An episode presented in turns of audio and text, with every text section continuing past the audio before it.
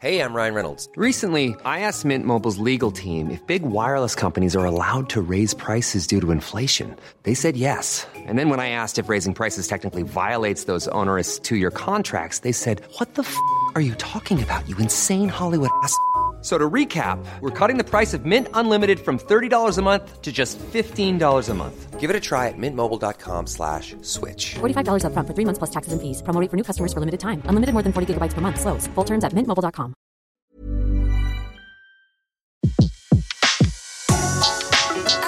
Le meilleur de séances radio est maintenant sur We Love Cinéma. Flashback sur Séance Radio. Le cinématographe permet de projeter des images sur un écran. Toute l'actu des grands classiques du cinéma. Bientôt, les films vont être sonorisés. Flashback avec Antoine Cyr et Antoine Julien. Je ne sais pas si vous vous rendez compte de l'aspect grandiose du mélange. Our first full-length motion picture feature in color opens a whole new world of thrill. Flashback sur Séance Radio. Ça, c'est le cinéma. Flashback est à Lausanne pour la première édition des rencontres 7e art où nous avons rencontré Michel Azanavicius, le réalisateur oscarisé de The Artist et OSS 117. Michel Azanavicius, bonjour, merci infiniment d'être avec nous dans Flashback. Alors vous êtes honoré euh, lors de ce festival 7e art euh, Lausanne euh, avec la projection de, plusieurs de vos films. Quand vous les revoyez vos films, quel regard avez-vous? Est-ce que, est que vous arrivez des années après avoir du recul? Euh, je vais vous décevoir, je ne les revois pas en fait. Donc euh, je, fais partie de ces réalisateurs qui ne revoient pas leur travail. J'ai revu un bout parce que j'ai des enfants et euh, la babysitter une fois leur a montré OSS, euh, enfin un OSS 117. Donc j'ai revu un bout, j'ai trouvé ça assez drôle, mais, mais je dois dire que je ne les revois pas. Eh bien, figurez-vous qu'on les revoit pour vous, puisque j'ai revu il n'y a pas très longtemps euh, OSS 117, euh, euh, Rio ne répond plus. Et ce qui m'a frappé en le revoyant, c'est la précision de votre mise en scène, parce qu'on dit souvent, parfois, peut-être à tort, que vous faites des films à la manière d'eux, mais je trouve qu'il y a, en le revoyant, toujours un, un léger décalage un léger décalage part en grande partie grâce à, à Jean Dujardin, mais on pourrait être tout à fait bien dans un film glamour, très sérieux, très esthétique, très travaillé, et pourtant il y a ce subtil décalage que vous arrivez à instaurer dans les deux films. J'imagine que ça c'était quelque chose que vous souhaitiez euh, aborder. Oui, oui, en fait, c'est quelque chose qui me vient en gros de la classe américaine. C'est-à-dire que euh, la classe américaine était un film entièrement de montage euh, où on avait, avec Dominique Mézeret, euh, on avait remonté des extraits de plein de films du catalogue de la Warner. On avait complètement changé les doublages pour leur faire dire les pires euh, stupidités possibles aux, plus grands acteurs américains. Et en fait, quand j'ai attaqué le premier OSS, l'idée était vraiment, c'était le mot d'ordre pour tous les chefs de poste, c'était je, veux que si on, on coupe le son, le film, il faut que les gens croient si, le, le, film passe à la télé et qu'il n'y a pas le son, il faut que les gens croient que ce soit un vieux film.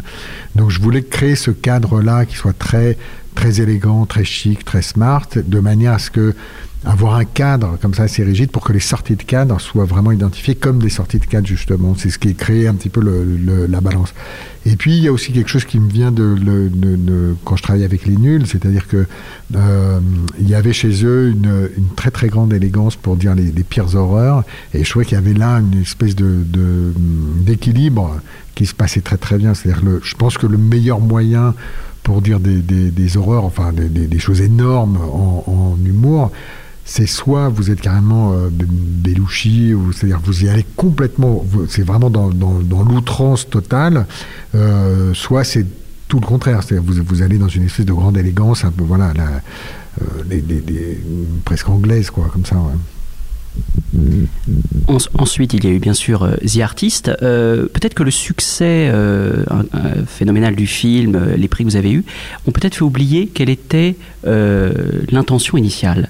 The Artist, c'était, c'était ni un pastiche ni une parodie.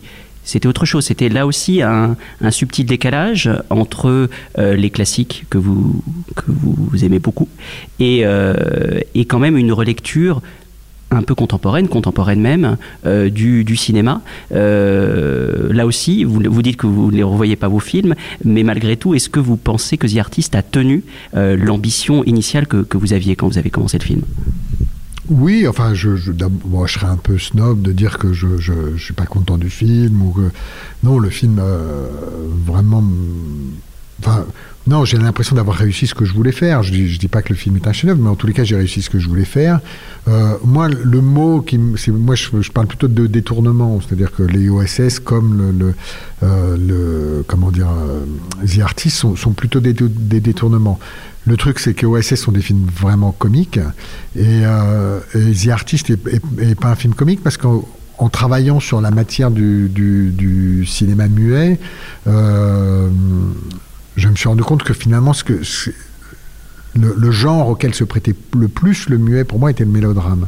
Bien plus que. Alors, on a tous en tête comme ça quand on pense que cinéma muet, on pense à Charlie Chaplin, on pense à, Buster Keaton, mais enfin, en vrai, on pense aux clowns qui font du slapstick, c'est une chose. Mais en fait, le, cinéma muet est beaucoup plus riche que ça. Et même les films de Chaplin sont quand même tous des mélodrames, et les, longs métrages de Buster Keaton sont aussi des, drames. Et en fait, ça se prête euh, énormément à ça. Donc, euh, donc j'ai voulu plutôt m'inscrire là-dedans avec autre chose qui est aussi une réflexion un petit peu plus large sur euh, parce que moi je viens vraiment de la comédie. J'ai commencé vraiment à faire beaucoup beaucoup beaucoup de comédie soit comme scénariste et ensuite comme euh, réalisateur. Euh, et il y, y a, un truc sur euh, l'ironie, si vous voulez, qui, qui, où à un moment donné, je me, je me, pose, je me suis posé la question, je me pose toujours cette question de l'ironie, c'est-à-dire une, une, manière de tout un peu annuler euh, et de, d'annuler un peu le premier degré comme ça de, de, de dans la vie. J'ai eu l'impression à un moment donné, j'ai eu un peu l'impression que l'ironie est devenue une espèce de discours dominant, normatif, et que là, ça me pose un problème. C'est-à-dire que l'ironie comme un comme un discours de contre-pouvoir, je, trouve ça intéressant, mais l'ironie comme, euh, comme discours dominant, euh, euh, oui, ça me pose un petit peu un problème. Donc, The Artist et, et The Search, le film d'après, était un peu en réaction, je crois, à ça. Eh bien, parlons-en justement de The Search, qui, qui semble toujours un peu un film que qu'on évite un peu en, interview, ce, qui, ce que je trouve une totale injustice. Et, et avec le, recul, euh, moi je me souviens très bien, je l'ai vu à Cannes en projection de presse et, et l'accueil était, on va dire, mitigé. Euh, et pourtant, c'est un film qui a, qui a, beaucoup de qualité et qui, qui, est un vrai changement de registre pour vous. Là aussi, avec le recul, moi j'espère que c'est un film qui sera euh, redécouvert progressivement. Est-ce que vous pensez qu'on que là, on vous a pas pardonner un changement de registre, euh, ou alors évidemment, avec peut-être aussi des considérations un peu politiques aussi, hein, vu le sujet du film. Euh, mais là aussi, quel regard portez-vous sur cette entreprise qui était, assez hors norme hein, quand même, hein, ce que vous avez entrepris sur ce film? Alors, d'un point de vue humain, moi, je suis absolument très fier d'avoir fait ce film-là. Vous avez raison, il y a toujours une gêne euh, c'est-à-dire que, en fait, les gens, bon, beaucoup il y, a, beaucoup de gens ont un rapport très très affectif au, SS 117. Euh, et c'est vrai que là, on est complètement sur un autre registre et, ils savent pas trop comment aborder le truc. Euh, bah, ça a été assez violent pour moi. Je, pense que les, comme dans tout ce genre d'entreprise, d'abord, je pense que le succès autant que le, les échecs sont, c'est pas que c'est des malentendus, mais c'est des choses qui peuvent arriver. Euh, euh si vous voulez, moi, le succès des artistes, je l'assimile un peu à un accident. C'est quelque chose qui n'était pas prévu, et voilà. Et pour The Search, c'est un peu pareil, c'est-à-dire que je ne crois pas que le film méritait autant de, de, Enfin, là, il est vraiment marqué du saut du navet euh, pour de longues années. Je, je crois pas qu'il le mérite, mais, euh, mais moi, je juge pas mon travail. Donc, donc euh, donc voilà. En même temps, je peux pas entièrement me reposer sur un discours euh, qui accuserait les critiques uniquement et tout ça. Il y a forcément une remise en question. Il y a aussi euh, peut-être de, ma part une manière de aussi de chercher mes limites. C'est-à-dire que je fais ça, après je vais faire un film, après je vais faire un film sur la Tchétchénie. Donc c'est vrai que j'ai un côté un peu comme les gamins. Quoi. Je, je cherche un peu des. J'aime bien aller découvrir des choses. Bon, peut-être que. Enfin, le fait est que je me suis planté. C'est-à-dire, il y, a, de toute façon, le, film n'a pas été euh, euh, vu ou il n'a pas été apprécié euh, comme je pensais qu'il le serait. Ça a été assez violent, je vous dis, sur le, sur le moment. Ça a été très violent, surtout que je venais de, très haut et je me retrouvais très bas. et bon, maintenant, écoutez, j'ai appris à vivre avec, et puis je me suis relevé. Et en fait, c'est ça qui compte. En fait, c'est tomber, ça arrive à tout le monde, mais, mais ce qu'il faut, c'est se relever, quoi. Et euh, donc voilà, moi, je, suis, encore une fois, je suis très heureux de l'avoir fait. Euh, moins, un peu moins heureux du, de la réception du film. Euh, mais, mais les, les Tchétchènes, aiment beaucoup ce film. Ils sont pas beaucoup, mais, euh, mais, ils aiment beaucoup de films. Mais c'est vrai que je, suis plutôt, euh, comment dire, au moins j'ai ça pour moi, malgré tout. The Search était inspiré des Anges marqués de, Fred Zinman. Euh, vous avez récemment consacré un film à, Jean-Luc Godard. The Artist était sur, inspiré tout de même du cinéma muet, un décalcage des films d'espionnage des années 50 d'OSS 117. Vos films se réfèrent toujours au passé. Michel Azavenicius, est-ce que le passé c'est déterminant pour la création de, vos œuvres?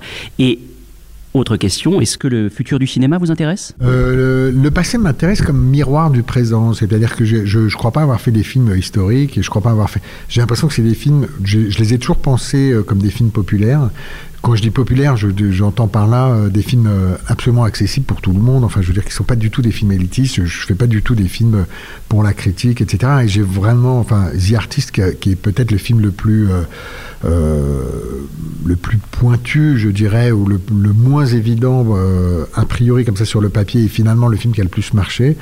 mais, mais même celui-ci, qui est muet, noir et blanc, je l'ai toujours pour que tout le monde puisse le voir et que tout le monde puisse avoir du plaisir à, voir ce film-là. Et même le dernier, qui est un film euh, qui, dont le, le personnage principal est Jean-Luc Godard, qui est quand même un concept assez élitiste, Jean-Luc Godard, le, film n'est pas du tout godardien, c'est un film très simple à regarder. Euh, j'aime bien l'idée du, miroir, c'est-à-dire que dans, OSS, par exemple, il est impossible de montrer un personnage aussi raciste, misogyne, euh, antisémite, euh, enfin tout ce que vous voulez, enfin gentiment antisémite, gentiment misogyne, etc. Mais il est impossible de montrer un personnage comme ça aujourd'hui. C'est-à-dire, enfin, qui se passerait, qui dans, dans l'environnement d'aujourd'hui, parce que dans l'environnement aujourd'hui, c'est quelqu'un qui serait conscient de la, comment dire, de, la perversité de tout ce qu'il raconte. En le mettant comme ça dans les années 50 ou 60, vous donnez à ce discours une espèce d'insouciance qui fait que vous ne l'attribuez pas à la personne qui le dit, mais au discours ambiant de l'époque là, de, l'époque. Donc en fait, vous êtes capable de, ça vous donne de la distance, euh, voilà. Après, les, références au cinéma, c'est vrai que moi le je ne voudrais pas que ça sonne prétentieux, mais le langage du cinéma m'intéresse beaucoup. C'est-à-dire que le, pour moi, ce qui m'a poussé à faire The Artist, c'était vraiment le, format, aller travailler cette matière de cinéma muet, c'est ça qui m'intéressait beaucoup plus que l'histoire en fait. Et, euh, et d'ailleurs, souvent, je me dis, en fait, je suis pas c'est pas tellement l'histoire, moi, c'est pas les histoires qui me, qui me passionnent. J'essaye de faire des bonnes histoires, mais, mais euh, c'est plus la manière de raconter que, que l'histoire elle-même qui, me passionne. Il y, a, quelque chose dans la manière de raconter qui me, qui m'attire, et, voilà. Donc c'est vrai que d'aller emprunter euh, comme des, cinématographies, aller mettre les, euh, jouer avec le, le, les motifs Hitchcockiens euh, ou James Bondiens pour les OSS. Euh, jouer avec le cinéma muet ou jouer avec la nouvelle vague, c'est vrai qu'il y a un côté euh, très ludique euh, qui, me plaît beaucoup. Ça, rajoute une espèce de couche comme ça au film qu'on regarde. Et, ouais, j'aime beaucoup ça.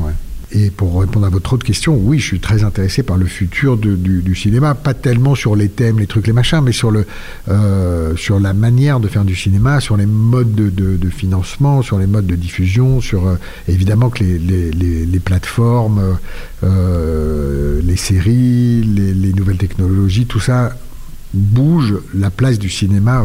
Il est évident que la place du cinéma aujourd'hui dans le paysage n'est pas du tout la même que celle de quand moi j'avais 10 ans, où, le cinéma était, euh, était quelque chose d'important, beaucoup plus important qu'aujourd'hui. À Lausanne, on célèbre le patrimoine aussi, euh, le patrimoine cinématographique, euh, qui est célébré, il faut dire, en ce moment un peu partout, en salle, en DVD, en VOD, dans les cinémathèques, dans les festivals. comment aujourd'hui se porte la cinéphilie selon vous? Est-ce qu'elle est, elle est réservée, comme certains le disent maintenant, à une portion congrue, une, voilà, quelques personnes qui sont encore vraiment accrochées au cinéma Je me souviens que vous aviez dit euh, une phrase un peu provocatrice au moment du redoutable, que finalement, bon, euh, voilà, Jean-Luc Godard, la cinéphilie, ça n'intéressait plus qu'un nombre limité de personnes. Est-ce que vous le pensez toujours? Et dans ce cas-là, est-ce que c'est pas un peu inquiétant pour la cinéphilie si elle n'est plus réservée qu'à un carteron de, fidèles? Euh, non, oui, non, je l'ai dit effectivement par rapport à Godard, je le pense effectivement, mais, mais je ne réduirais pas la cinéphilie à Godard. Euh, la, la cinéphilie, c'est aussi une addition comme ça de parfois de petites niches, mais aussi, et, je pense que Godard aujourd'hui, effectivement, je, parlerai de niche, quoi. C'est-à-dire, euh, mais je crois que lui-même, pour son prochain film, de, ce que j'ai cru comprendre, il n'a pas tellement envie de les distribuer en salle. Il aimerait plus être euh, montré dans des musées. C'est-à-dire, mais c'est aussi, enfin, je veux dire, c'est une réalité. Enfin, on peut toujours se mettre des œillères et tout ça, mais, mais il y a quand même une réalité. D'abord, je pense que, comme je vous disais tout à l'heure, je pense que la, série a bougé le cinéma. C'est-à-dire qu'aujourd'hui, pour quelqu'un qui a envie de, narration un petit peu différente, qui a envie de choses très originales, les gens vont aller, je pense, plus naturellement vers des séries, ce qui est assimilé à du gratuit, pratiquement. Alors que quand on paye entre 10 et 15 euros une place de cinéma, qu'on y va à plusieurs, qu'on prend des, des, des pop-corn, des trucs, des machins, etc. Donc c'est quand même une vraie sortie d'aller au cinéma. Je crois que les gens, effectivement, veulent pas tellement prendre le risque d'être surpris, mais ils veulent voir quelque chose dont ils savent à peu près de, de, de quoi ils retournent. J'ai l'impression qu'il y a une tendance comme ça. Euh, la cinéphilie, en revanche, je pense, se porte plutôt bien. C'est-à-dire que c'est l'addition de choses très pointues comme ça, de choses, de films qu'on a peut-être un peu plus de mal à faire euh, aujourd'hui, qu'on a peut-être plus de mal à produire ou plus de mal à voir. Il y a, sans doute des Monty Hellman euh, aujourd'hui, mais il euh, faut aller les chercher. Il faut, quand même, pour les voir, faut, faut voilà, faut, être actif, quoi, faut être proactif. Euh, donc il y a ça. Et puis il y a aussi les grands, euh, les, grands films euh, euh, populaires du passé, qui, voilà, qui voir aujourd'hui To Be or Not To Be, par exemple, de, de Lubitsch, je pense que vous, vous, prenez assez peu de, de, risques de vous ennuyer, ou de voir les, je sais pas, les premiers Sergio Leone, ou de voir, là, là, par exemple, je vais montrer The Deer Hunter, et c'est un film fabuleux, c'est-à-dire c'est un chef-d'œuvre. Vous avez plus de chances aussi de voir des chefs-d'œuvre, des chefs-d'œuvre quand vous allez plonger dans le patrimoine que quand vous allez plonger dans les films en première exclusivité euh, au cinéma. Euh, c'est pas le même. Euh, je dirais que c'est pas le même. C'est pas le même type de restaurant, quoi. Voilà, vous n'allez pas dans le même. c'est pas, pas la même manière de regarder des films. Vous n'allez pas chercher la même chose, etc. Après, je crois que la cinéphilie crée de la cinéphilie et que et, voilà. D'ailleurs, je fais partie d'un d'une plateforme qui s'appelle la Cinétech qui, qui est justement qui promeut aussi les, les, les classiques et qui est, qui est, fait à mon avis de manière assez intelligente. C'est euh, pas moi qui l'ai fait, donc je peux le dire euh, très simplement. Euh, chaque réalisateur, là on doit être peut-être une trentaine, je crois, euh, amène une liste d'une de, de, cinquantaine de films et euh, donc voilà, donc chacun éditorialise comme ça des films qui ont été importants pour lui. Euh, euh, voilà, donc c'est vraiment une plateforme dans laquelle vous avez beaucoup beaucoup de films de, patrimoine. En, en fait, c'est des films avant 2000 et, et, ça marche très bien. Ça marche très bien. Mais est-ce que la cinéphilie ne s'est pas aussi un peu décomplexée ces dernières années? Des cinéastes euh, qu'il aurait été impensable d'honorer il y a encore 10-15 ans, euh, des cinéastes de films de genre par exemple, euh, par exemple quelqu'un comme Romero, ou même dans le très grand public comme Spielberg, sont des réalisateurs aujourd'hui que, la, cinéphilie considère. Est-ce que ça c'est pas aussi une bonne nouvelle, que les choses se soient un peu décantées et qu'on soit, soit plus peut-être dans une caricature dans laquelle on était auparavant? Oui, mais ça, je crois que c'est des générations de critiques, vous savez, c'est-à-dire qu'il y a un moment donné où les critiques influents, finalement, ils ont biberonné à Spielberg, ce qui n'était pas le cas de la génération d'avant. Donc, à un moment donné, ils disent, mais euh, attendez, là, il y a un rapport, là, on a fait un grand cinéaste. Alors qu'avant, ils étaient dans un rapport, et je pense que la génération d'avant était encore sous le, un peu le diktat culturel de la nouvelle vague qui empêchait un petit peu au cinéma euh, dit de divertissement d'être considéré comme, euh, comme du cinéma d'auteur. Là, j'ai vu un documentaire, justement, je crois, euh, je crois que c'est quelque chose produit par HBO sur Spielberg, et c'est assez étonnant de voir à quel point les films, finalement, parlent de lui. C'est-à-dire qu'il est. À, ce titre-là, c'est un auteur tout à fait classique, en fait. On ne penserait pas comme ça au premier abord quand on voit les, les, les, films de Spielberg. Euh, mais E.T. parle de lui, euh, Rencontre du troisième type parle de lui. Euh, et donc voilà. Vous parlez de Spielberg, moi, moi je, pense que c'est le plus grand filmeur de, de. Voilà, c'est étonnamment. C'est très étonnant cette, maestria, cette virtuosité de, Spielberg avec c'est quelqu'un qui a commencé à 18 ans, enfin, et, qui, a fait un nombre de films. C'est un, cinéaste classique, c'est l'équivalent de Ford, je dirais aujourd'hui. Enfin, euh, euh, pour faire simple, disons pour simplifier. Et euh, oui, je crois que c'est des histoires de, de génération. Et Oh, et après, je me dis ça moi aussi, peut-être des fois pour me, pour me, pour me réconforter. Je me dis bon, la prochaine, j'attends la prochaine génération de critiques qui m'aimeront bien, et, voilà. Mais euh, non, non, mais je pense que ça, ça joue. Ouais. Je pense qu'il y a des, des, cycles comme ça. Toute dernière question, on va parvenir dessus. Vous avez déclaré à plusieurs reprises que vous ne serez pas de la partie pour le prochain OSS 117. Est-ce qu'on peut vous demander quel sera votre prochain film Eh bien, je travaille sur un film qui m'a été envoyé. Euh, c'est un scénario qu'on m'a envoyé, que m'a envoyé Philippe Rousselet. Euh, et Jonathan Blumenthal, d'ailleurs, deux de, de, producteurs. Et euh, a priori, ce, devrait être avec Omar Sy. voilà, c'est une comédie. C'est vraiment un film, comment, comment dire Ouais, c'est une, comédie fantastique. En fait, c'est un très, enfin, un film que j'adore. Je suis hyper content de faire ce film. Je trouve à la fois très drôle, à la fois hyper original, très touchant euh, et assez étonnant. Donc, je, suis je suis très très très excité à l'idée de faire ce film, très content. Et vous êtes au courant de la pétition euh, lancée sur Internet pas d'OSS 117 sans Michel Azavanicius Écoutez, pour, être tout à fait honnête, j'ai trouvé ça plutôt touchant, je, vais vous dire. Non, ça m'a fait plaisir, mais, mais ça a fait, disons, en fait, ça a fait plaisir à mon ego. Après, euh, j'imagine, enfin, euh, j'imagine, je, je suis, comment dire, conscient que c'est tout à fait dérisoire. Mais euh, non, mais j'ai trouvé ça très sympathique, très sympathique. Après, écoutez, euh, je, souhaite qu'il y ait un, bon réalisateur qui fasse un film euh, à lui. Voilà, ça j'aimerais bien. mais euh, je, leur souhaite que le film soit réussi. Je souhaite à Jean que le film soit réussi, bien sûr. Flashback sur Séance Radio. Le cinématographe permet de projeter des images sur un écran. Toute l'actu des grands classiques du cinéma. Bientôt, les films vont être sonorisés. Flashback avec Antoine Cyr et Antoine Julien. Je ne sais pas si vous vous rendez compte de l'aspect grandiose du mélange. Our first full-length motion picture feature in color opens a whole new world of thrill. Flashback sur Séance Radio. Ça, c'est le cinéma. Retrouvez l'ensemble des contenus séances radio proposés par We Love Cinéma sur tous vos agrégateurs de podcasts.